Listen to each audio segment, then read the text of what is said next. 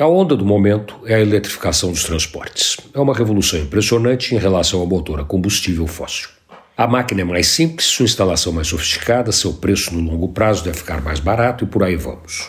Na base de tudo está a necessidade de não poluir, de estancar a sangria que envenena o ar e aquece o planeta. A causa é a mais nobre de todas e mais do que nobre, vital. Se não fizermos isso, a chance da história acabar mal é concreta e mais viável do que uma guerra atômica destruir a raça humana. Tem também todo o interesse de grupos com interesse em ganhar rios de dinheiro investindo na nova tecnologia. Afinal, produzir de outro jeito gera toda uma cadeia que precisa ser preenchida e para isso são necessários investimentos milionários.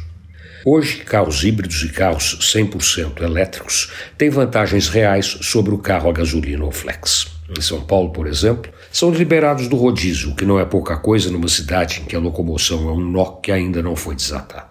Como sempre, ainda existem alguns problemas que dificultam a escolha e a troca, mas com o tempo eles devem ser equacionados. As pessoas terão reabastecimento em todo o território nacional e a autonomia dos veículos também será maior, dando independência para o motorista cruzar o Brasil de sul a norte.